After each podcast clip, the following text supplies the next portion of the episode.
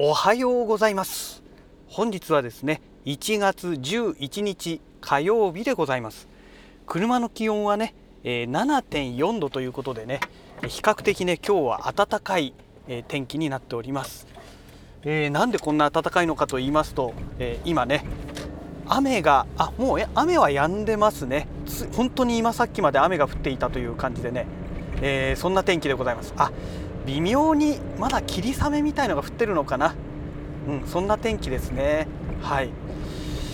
えーと今日はね火曜日ということでまああのー、今年初めてのね定休日を迎えたわけなんですけども、えーとね、ちょっとね社長命令でね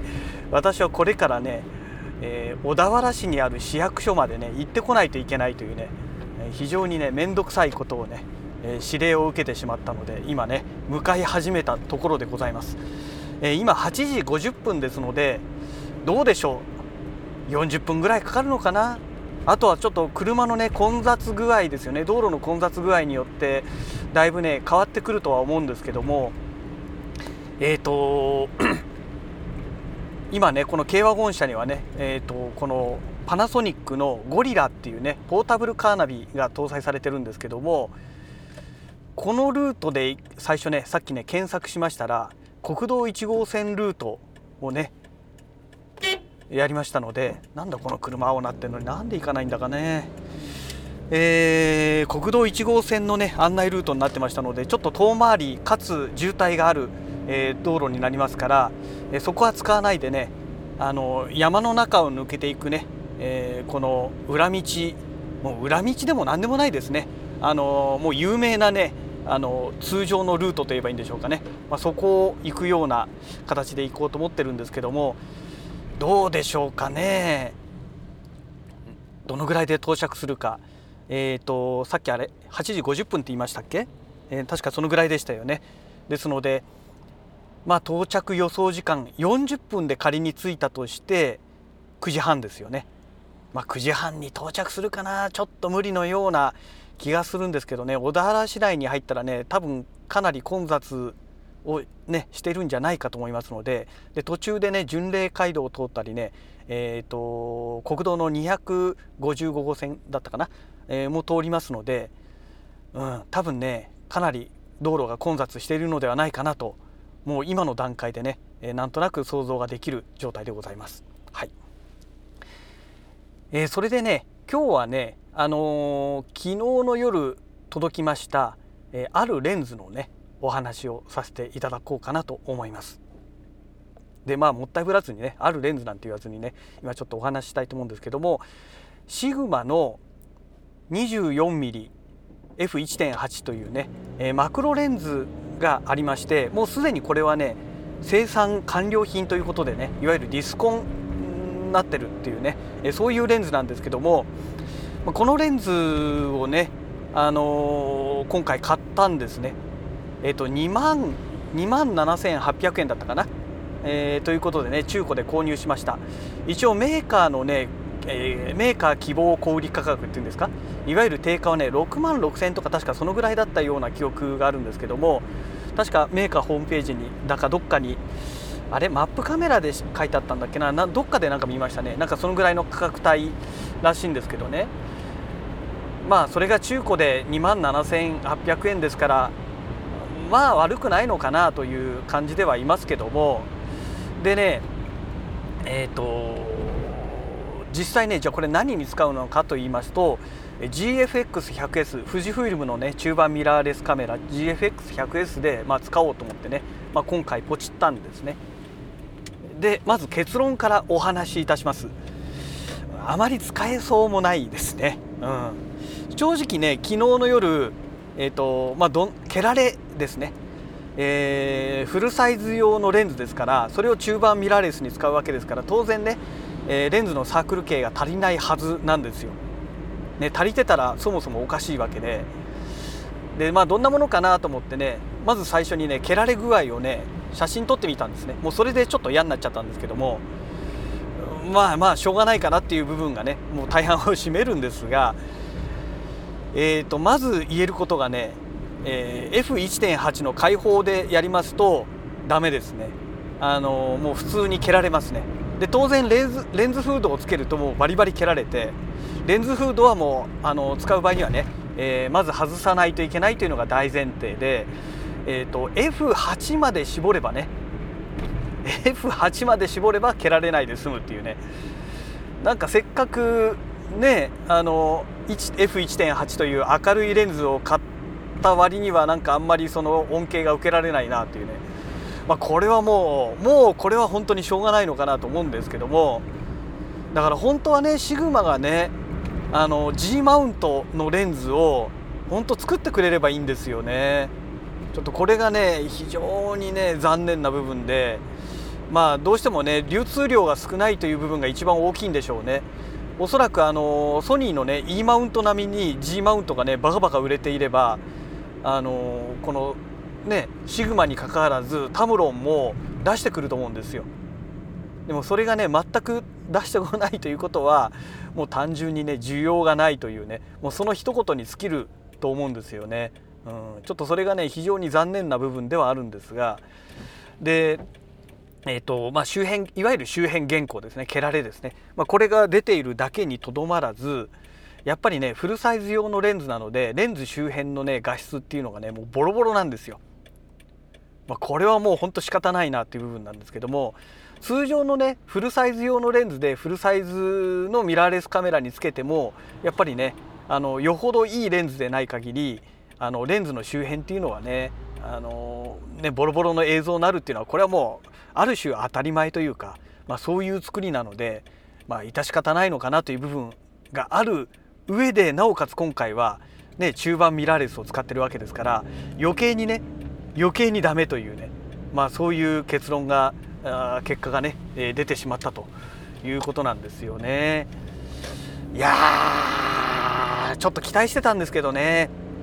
でね一応ね、えー、GFX100S の方では4対3のね、えー、横縦比っていうんですか、えー、で撮影しましたけども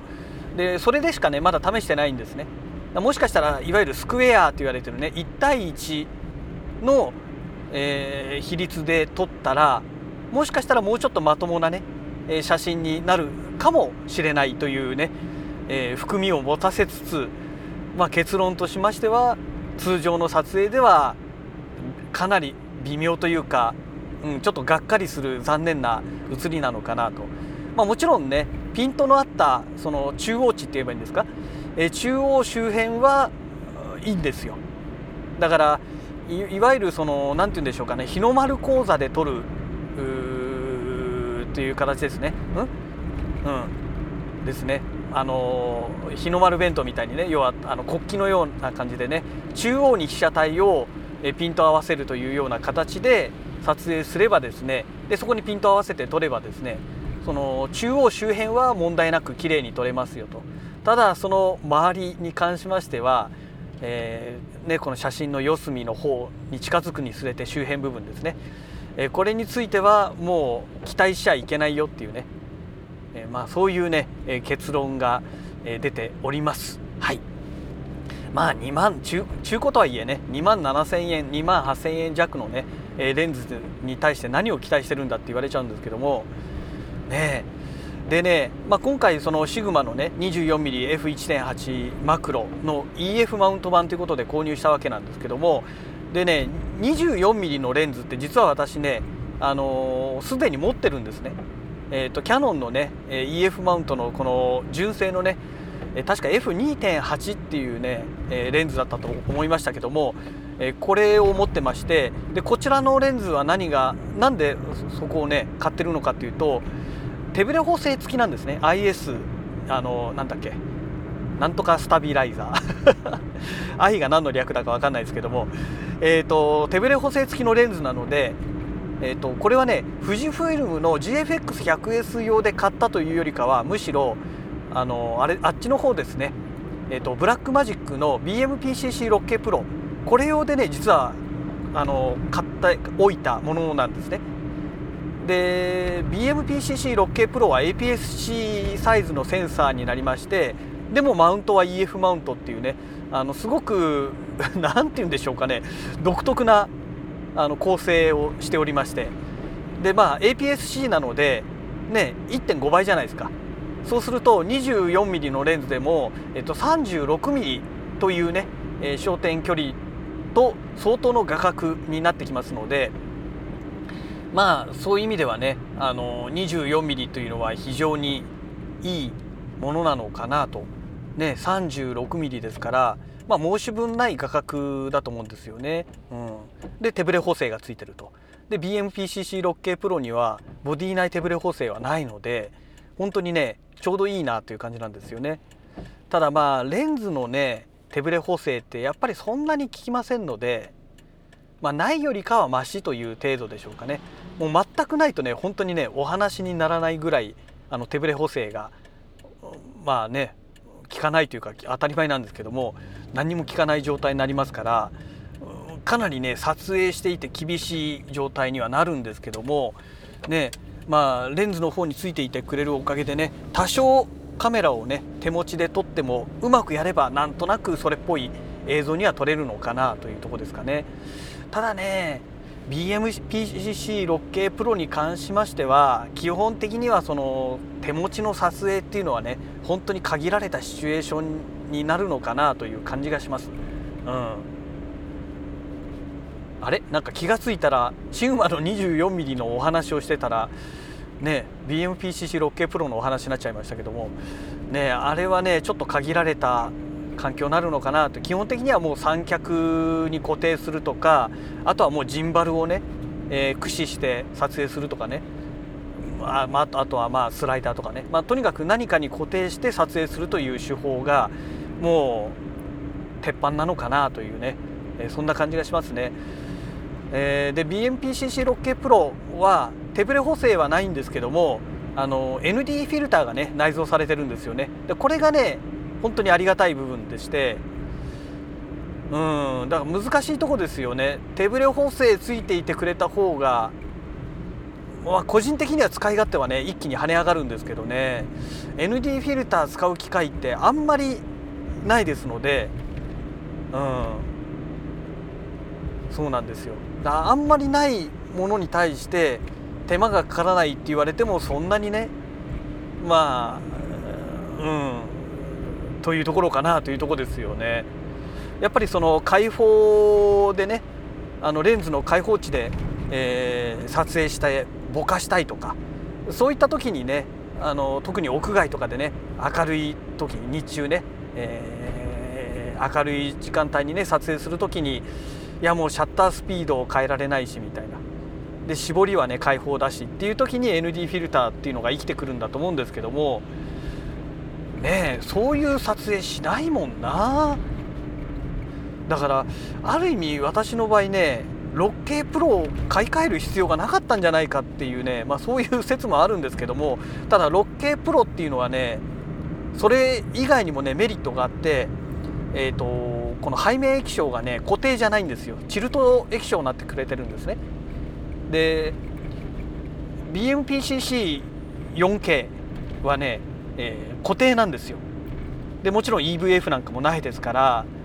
だからね撮影するにあたってねやっぱりね今時はね最低でもチルト液晶にはなってほしいですよね。うん、で 6K プロはねそのチルト液晶だけにとどまらずねまああのオプション品っていう扱いになるんですけども EVF も外付けでね付けられるんですね後からね。で本当はね EVF もつけて欲しかったんですけども5万だか6万だかするんですよね EVF が。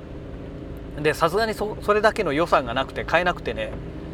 えー、未だにね手に入れてないんですけどもそしたらね私がゲットしてから3ヶ月ぐらいしてからかなあのシステム5で私買ったんですけどね、え、システム5でキャンペーンをやりまして同じ金額で EVF セットで販売されてたんですよね。畜生と思ってね発売と同時に買わなきゃよかったと思ってねちょっと後悔したんですけどね。そうすればねあの EVF も一緒に手に入れられたんですよね。で実際問題じゃああの 6K プロをね発売日当日に手に入れてですよ。まあ当日というか発売直後にねえ手に入れて撮影してたのかというと全然撮影してなかったわけでいや本当にね何て言うんでしょう無駄な買い物をしてしまったなというのが率直なところですよね。うん、そうなんですよまあ EVF ついたからといってね EVF 覗きながらじゃあ動画撮影するのかっていう話にもなるんですけどもね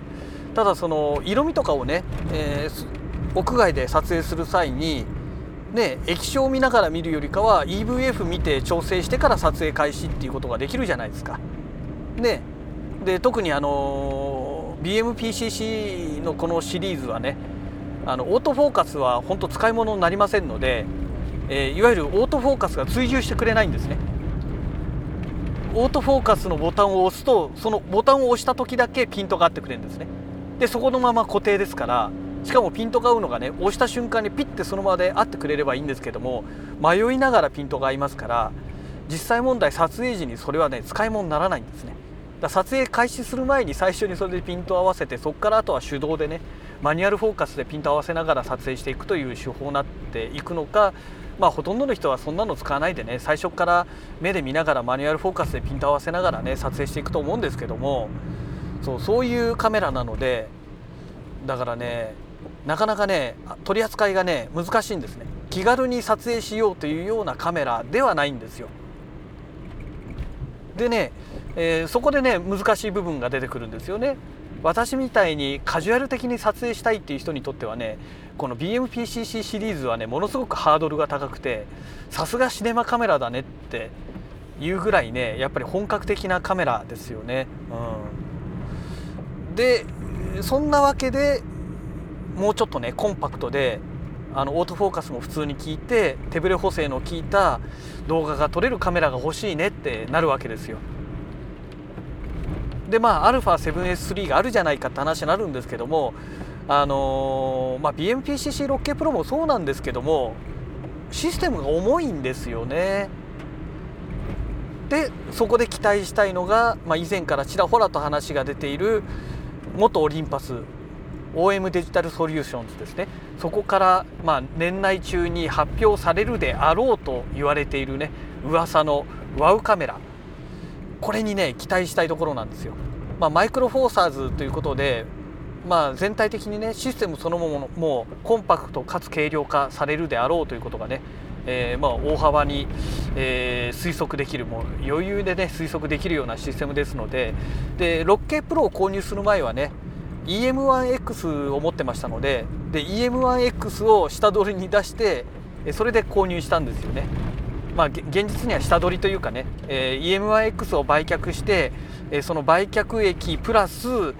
えーと、手持ちの資金を足してねでそれで 6K プロを購入しましたので今思えば EM1X 売らないでそのまま持ってて 6K プロはまだ買わないで置いとけばよかったのかななんても思ってるんですけどねちょっとねそこが失敗したなと。というのがねあの結局その後にねん？その前か？もうその前には買ってたのか。えっ、ー、と富士フイルムのねその GFX100S を手に入れてましたのででまあ発売当初ね GFX100S が発売された当初というのはまだねえっ、ー、と外部 HDMI 出力による外部記録によるロー動画の記録っていうのがねえーと、これがね対応してなかったんですけども去年ですねファームウェアアップデートによって、あのー、対応したんですよ。 RAW 出力にね HDMI 出力で RAW の出力での、えー、形式にね対応しまして最初に ProRes RAW に対応してそれから半年ぐらいしてからですかねあの Blackmagic RAW にもね、えー、まあ、対応したという流れになっておりますからねそれだったらね 6K プロを買わないであのビデオアシストえっ、ー、と何でしたっけ、えー、12KHD でしたっけ？なんかありますよね。新しい新しいって言ってももう新しくはないですけども、えー、ビデオアシスト。あれをね買っておけばね問題なくねあのまあねプラスアルファであれをつけないといけないんですけどもでも RAW での記録はできちゃうんですね。でましてや中判じゃないですか今度は。中判サイズでで、えー、 Blackmagic RAW で記録ができると。でそれだけじゃないですよ。ビデオアシストを購入するということはね123万ぐらいで買えちゃうわけですよ。だから 6K プロを買うより全然そっちの方が安いんですよね。うん、っていうことを考えるといや本当にねなんかもったいないことをしちゃったような気がするなってだ EM1X そのまま持ってればね EM1X は EM1X でそのまま使えたし、ね、無駄な出費をしないで済んだし、まあ、ただ今 EM1X 売却するとなるとね多分もう本当にすごい安い金額になってしまうと思うんですけどもねだからなかなかねその辺の扱いがね難しい部分が本当ありますよね。うん、ねいやだからこのカメラっていうのはねこの何て言うんでしょうかねこの要はフィルムじゃなくなったじゃないですかフィルムじゃなくなったので、えー、その扱いがねすごい難しくなったなという部分がありますよね。うん、フィルム時代っていうのはね基本的にカメラって変わんないじゃないですかはっきり言って。中本当の完全なのねただの機械ですから電子部品がねたくさん入っていてセンサーがどうのこうのとか関係ないですからね。でもデジタルになってくるともう家電と変わらないレベルですよね。まあある意味パソコンって言っちゃった方がいいですよね。タブレットとかスマートフォンと一緒ですよ扱い方が。そうするとね最新のものの方がそれ性能がね当たり前に良くなるわけでね売れ行きだって全然変わってくるわけじゃないですか。そこなんですよね難しいところがね。うん。だから何でしょうかね。その OMDS からね、まあ、これから発表されるであろうウォウウォウカメラっていうんですか？ワウカメラウォウカメラだか分かんないですけどもまあそのカメラはね、えー、あくまで噂で言われてる中では最新のそのマイクロフォーサーズのセンサーを搭載する予定ということですのでで EM1X はねもうかなり古いセンサーですね。EM1M2 と同じセンサーかな。だから相当古いセンサーを使ってたんですよね。うんただね、まあ、カメラの場合このデジカメの場合はねセンサーの性能だけにとどまらず画像処理演算チップっていうんですか？これの性能っていうのも実はあの画質にね大きく影響を与えますのでセンサーだけではね語ることができないっていうのもあるんですけどもまあそれでもねやっぱり基本となるねセンサーの画質が良くなればねそりゃ変わってきますわね。うん、それは素人でもね、え、想像できる話ですよね。だそんなわけでねまあでも良かったのかな EM1X は売却しちゃってうんで EM1X の残念なところはあれだけのカメラを出したにもかかわらず30動画のね30分規制があったという部分がね本当にね残念でならないですよね。うん、なんでその何て言うんでしょうかね。あのタイミングで出たのに動画の30分規制撤廃しなかったのかっていうね。だその辺がやっぱりそのね何も考えてないんでしょうね。メーカーの人たちがね。オリンパスの人たちがね。だちょっと怖いのがね会社からね切り捨てられて売却されちゃったわけじゃないですか。カメラ事業がねオリンパスはね。で OM デジタルソリューションズっていうことでファンドに売却されちゃったわけなんですけどもこれからどういうふうに変わってくるかですよねそこが気になるとこですよ。というのはもう元自分の会社のねオリンパスまあ親会社ってわけじゃないですけどねオリンパスはねもう何も手助けしてくれないわけじゃないですか。でダメだったらね縮小されるかまたさらに売却されるか下手するともうね、えー、事業をね切り売り、まあ、カメラ事業なんで切り売りも何もないと思うんですけどもなんか細かくねえー、例えば特許を持ってたりするとそういうものなんかもどこまでね OMDS が特許を取得してるのか分かんないんですけどもそういうものも全部切り売りされて最終的に生産なんていうこともね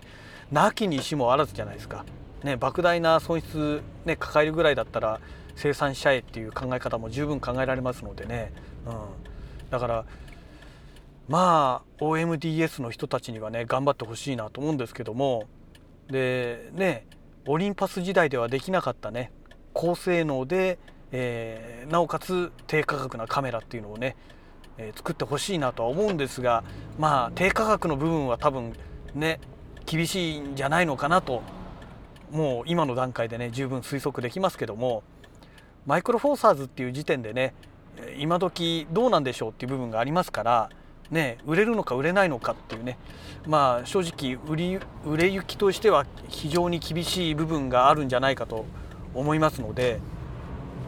そうなるとね数が出ないということになるとまあ、嫌がおうにもね値段を上げざるを得ないじゃないですか。ペイライン上げないといけペペイラインをね、え、下げないといけないわけですからね。ってなってくるとまあ30万はくだらないかなと。要するに30万を超えてくる価格設定にねおそらくなってくるんじゃないかなとまあなんとなく推測できるんですよね。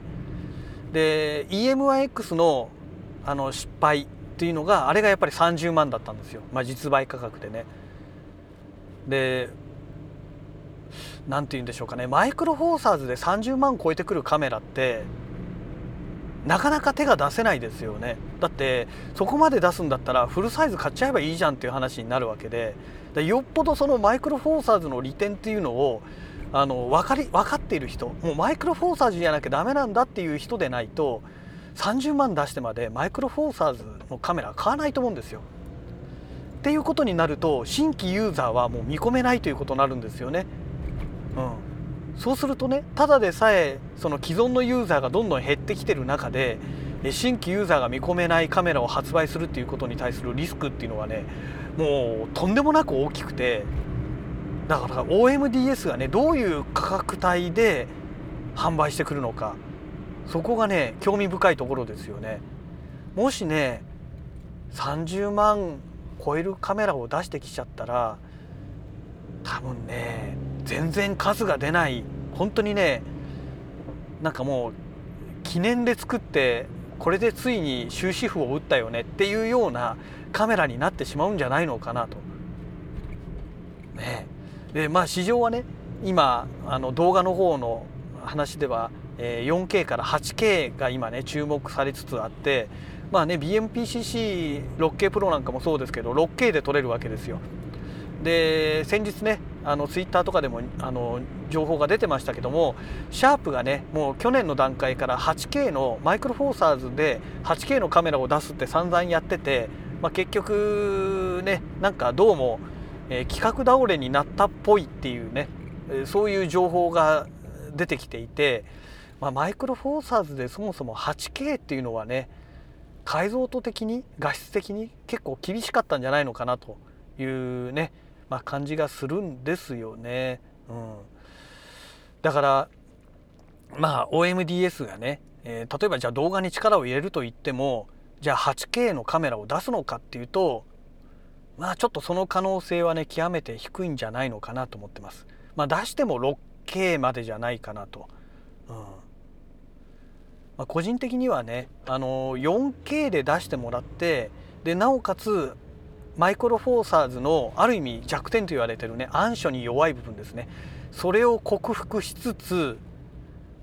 でなおかつ高フレームレートあの120フレームパービオとかね240フレームパービオとかで、えー、動画が撮れる 4K でね。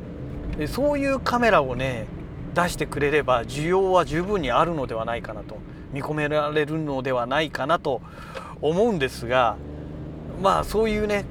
カメラを作ろうとすると当然ね単価も上がってきますからその辺のバランスですよね。先ほどお話ししましたようにじゃあマイクロフォーサーズでねそういう映像が撮れるからといって30万を超えてくるカメラに皆さん手を出すのかという話ですよ。例えばあのあそこパナソニックパナソニックも GH 5S とかでね、まあ、あのまだあの発売された当時の話ですからまだいいんですけどもあれもやっぱり30万円台じゃないですか。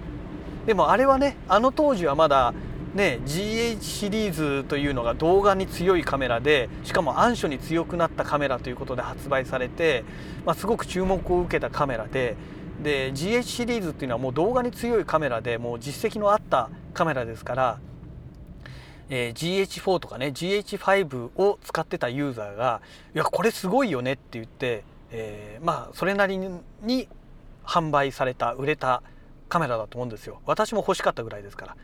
でただ手を出さなかった大きな理由はやっぱり価格帯がどうしても高額であることと手ブレ補正が搭載されてなかったんですよね、うん、そこがね非常に残念でいやこれはちょっとないなっていうことで GH5S は諦めて、まあ、あの当時 α7S2 を使ってましたからね、うん、で α7S3 を期待しようって言って α7S3 を購入したわけなんですけどもだそういう流れがありますのでねただあれからもう何年も経過してね時代はもうフルサイズの方にみんなシフトしていってるわけじゃないですか。ね、GH シリーズを出してるパナソニックでさえも S シリーズというねラインを作ってフルサイズで、まあ、出してきてるわけで、 ね、ただその S1 と S1R はねやっぱりフルサイズで良かったんですけども S1 の中古を私ね買ってやっぱり使ってましたけどもでかくて重かったんですよね。で α7 シリーズを使っていた私としては S1 のあのサイズはねもうでかすぎ重すぎっていうのがねありまして結局ほとんど使わないまま手放しちゃいましたからね、うん、そこなんですよね。結局ね人間ってどんどんね年を重ねるにつれて基本的に一眼ミラーレスを使う年齢層って年を重ねるごとによって体力が衰えていく世代の方が多いと思うんですよ。ね、だって体力が増えてくる世代っていうのはもう10代とかそういう人たちですからねえー、そんな10代の人たちでそんな高額なカメラ使ってる人ほとんどいないでしょっていうほとんどがねもう20代以降で大半がね30代40代とか50代とかそういう人たちだと思うんですね。でそういう人たちはどんどん1年と、ね、年を追うごとに体力が衰えていってるわけで筋力だってね衰えていっていくわけでそこへねでかくて重いカメラを持ち運びして、ね、カメラにさらにレンズもつけるわけでしかもフルサイズのレンズといえばね、えでかくて重いわけでよりでかくて重くなってくるというねそういうシステムになりますから。だからソニーの考え方っていうのはね本当にね理にかなっていたんですよね。うん、やっぱりカメラね、レンズはどうしてもある程度大きくなってしまう。だからボディの方をもう少しでも小さくして軽量化させるっていうね。この考え方っていうのはねいや本当ねソニーはね先見の明があるなと思いますよね。うん、でああいったねコンパクトでなカメラをソニーが作ったからこそその何て言うんでしょうかねまあこのフルサイズのミラフルサイズミラーレスの市場が大きくなってったと思うんですよ。あれがね球体以前にあのパナソニックの S シリーズみたいにねでかいカメラしか作んなかったら多分いまだにね APS-C がね、えー、主流だったんじゃないのかなと思うんですよね。うんやっぱりね道具はね使ってなんぼですよね。で道具から見たら使われてなんぼの世界なわけでねそれを重くてでかくて使うの面倒くさいですって防湿庫の中で眠らされてしまうようなカメラっていうのは存在意義ってどうなのっていうね本当一部のマニアしか使わないんじゃないのっていうカメラになってくるとまあ単純な話ねまあカメラメーカーからしてみればもうそれはね飯食っていけなくなるっていうね話につながるわけですからだからやっぱりね普通にこの誰でも使えるカメラ気軽に使えるカメラという路線はねこれはねカメラを販売するという意味ではねすごく重要な要素だと思うんですよね。うん、だから OMDS がねどういう形で作ってくるのかやっぱりマイクロフォーサーズといえばね小さくて軽いっていうのがまあ我々一般ユーザーがね思い描けているそのイメージだと思うんですよ。それをねどこまで実現してくれるのかって部分ですよね。EM1X はそういう意味では確かに高性能にはなったけれどもねバッテリーグリップがもう一体型になっていて取り外せないという状態でねせっかくマイクロフォーサーズで小さくて軽量,、ね、軽量化できるシステムなはずなのにもかかわらずなんかやたらとでかくて重いよねっていうね。マイクロフォーサーズとはちょっと思えないよねっていうあの構成がねやっぱり難しかった部分とあと金額ですよね。30万っていう価格設定がねやっぱりちょっと無理があったんじゃないのかなと。あれがね223万ぐらいで当初から発売されていれば多分発売された当時にね私手を出してたかもしれないですよ、うん、ただまあバッテリーグリップ一体型っていうところがねすごくねやっぱりネックになってましたよねだそういう意味ではその後に出た EM1M3 ですねあれはね良かったと思うんですよ。ただただただ出すのが遅すぎたといったとこですかね EM1X を出さないでもうちょっと開発を頑張ってね EM1M3 をね早めに出していればまた少し変わっていたんじゃないかなと思うんですよね。うん、まあただどっちにしてもねそのセンサーがね EM1M2 から変わってないっていうのがねこれはねインパクトがねあまりにも弱すぎましたよね。もうそこにつきますよね。だってもうあの EM1 EM1X が出た当時とか EM1M3 が出た当時なんかもう特にそうでしたけどももうセンサー戦争みたいな感じになってたじゃないですか。新型のこれだけ性能のいいセンサー積んだカメラですよみたいな。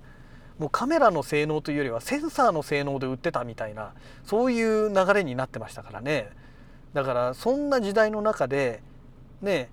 センサーはあのもう45年前56年前のセンサー使ってますみたいなね。でそんな状態ですとやっぱりねどんなに新型のカメラを出してもえー、何そんな旧型使ってんの？じゃあ性能良くないんじゃないの？って一般消費者はねあの思ってしまいますよね。でどんなにうまいキャッチコピー並べてもねもう心に響かないですよね。そこなんですよね。だそこがねあのアナログのそのフィルムカメラとデジタルカメラの大きな違いだと思うんですよ。それをメーカーの人間がちゃんと考えてないといけないんですよね。でそれを理解した上で商品の企画っていうのを立案しないとあの無理のある企画っていうのはどんなに頑張ってもダメなもんはダメですからね。あの今私がね働いてる不動産の世界でも一緒なんですよ。あのダメな土地はどんなに頑張ってもダメですからだからもう値段を下げるしかないんですねとことんまで下げるしかないんですねでその中でそれでもじゃあこの金額なら買ってあげるよみたいなねそういう世界になっていくんですよね。そうなるともうね買い手の思うツボじゃないですか。だから高い金額じゃ到底売れるわけがないというねカメラでもまあこれカメラとかにかかわらず全てこの商品っていうものはねみんなそうだと思うんですよ。だからちゃんとね商品コンセプトっていうのをあの最初の段階でね失敗しないものをからスタートしていかないとどんなに一生懸命その後頑張って作ってねあの広報の人間が頑張って広報活動して営業が頑張ってねあの営業しても商品コンセプトがダメな時点でもうダメなカメラしかできないですからね限界がもうそこでもう出てきてしまうんですよね。うん、そこが難しいところでで特にその、ま、商品企画をする前のマーケティング調査これがね日本のメーカーにすごくね足りない部分なんじゃないのかなっていうもう天狗になってる証拠ですよねうちの会社が商品を作ればあの当たり前にこれだけの数は売れるんだっていうような高飛車な態度がすごく強いじゃないですか。でそういうところがある限りは日本のメーカーの商品っていうのはね、まあ、特に家電が多いですけども厳しいんじゃないのかなって、えー、なんとなく思いますねなんかカメラの話からねだんだんすごい話が大きくなっていってしまいましたけどねはい。えー、でまあ散々話し続けましたけども30分以上話してるんでしょうかね、えー、今9時28分ですけどもえっ、ー、とね今巡礼街道と、えー、国道255号線が合流するところの信号待ちでねずっと止まってる状態です。今ちょっと動き始めましたけどまた信号が変わっちゃったのでまたここではい今止まりましたけどもやっぱりここから渋滞ですよね、うん、9時半には到着はちょっと無理ですね。もう28分になりましたからね。これは10時前に到着できるかどうかですね、まあ、ここまで、えー、と40分でここまで来たわけですけどもここからその税務署までね渋滞がなければね10分もあればついてしまう距離だと思うんですよ。なんですけども30分くらいかかるかもしれないですね、うん、困ったもんです。本当に。いやまあ今日のラジログはねものすごく長くなってしまいましたけどもえーと、昨日もね収録したものもあの公開予約でしてましてあれがいつ公開だったっけな？木曜日公開だったかな？だから多分このラジログはねこのペースでいくと金曜日今週の金曜日公開ということになると思うんですけどもまあすごい長くなってしまいましたのでねもうそろそろこの辺りで終わりにしたいと思いますけどもまああの最後までね、えー、聞いてえ、まあ、このお話を聞いてるってことはもう最後まで聞いていただいてる方だと思いますので本当にね感謝感激なんですけどもまああの時間がね、えー、ない方はね、え10分ごととかに切ってね、え次の日とかに聞いていただいてもいいのかなとは思いますがあの本当にね、え長い時間お付き合いいただきましてありがとうございます。はい、えそういうわけでね、え次回のラジログをお楽しみください。それではまた。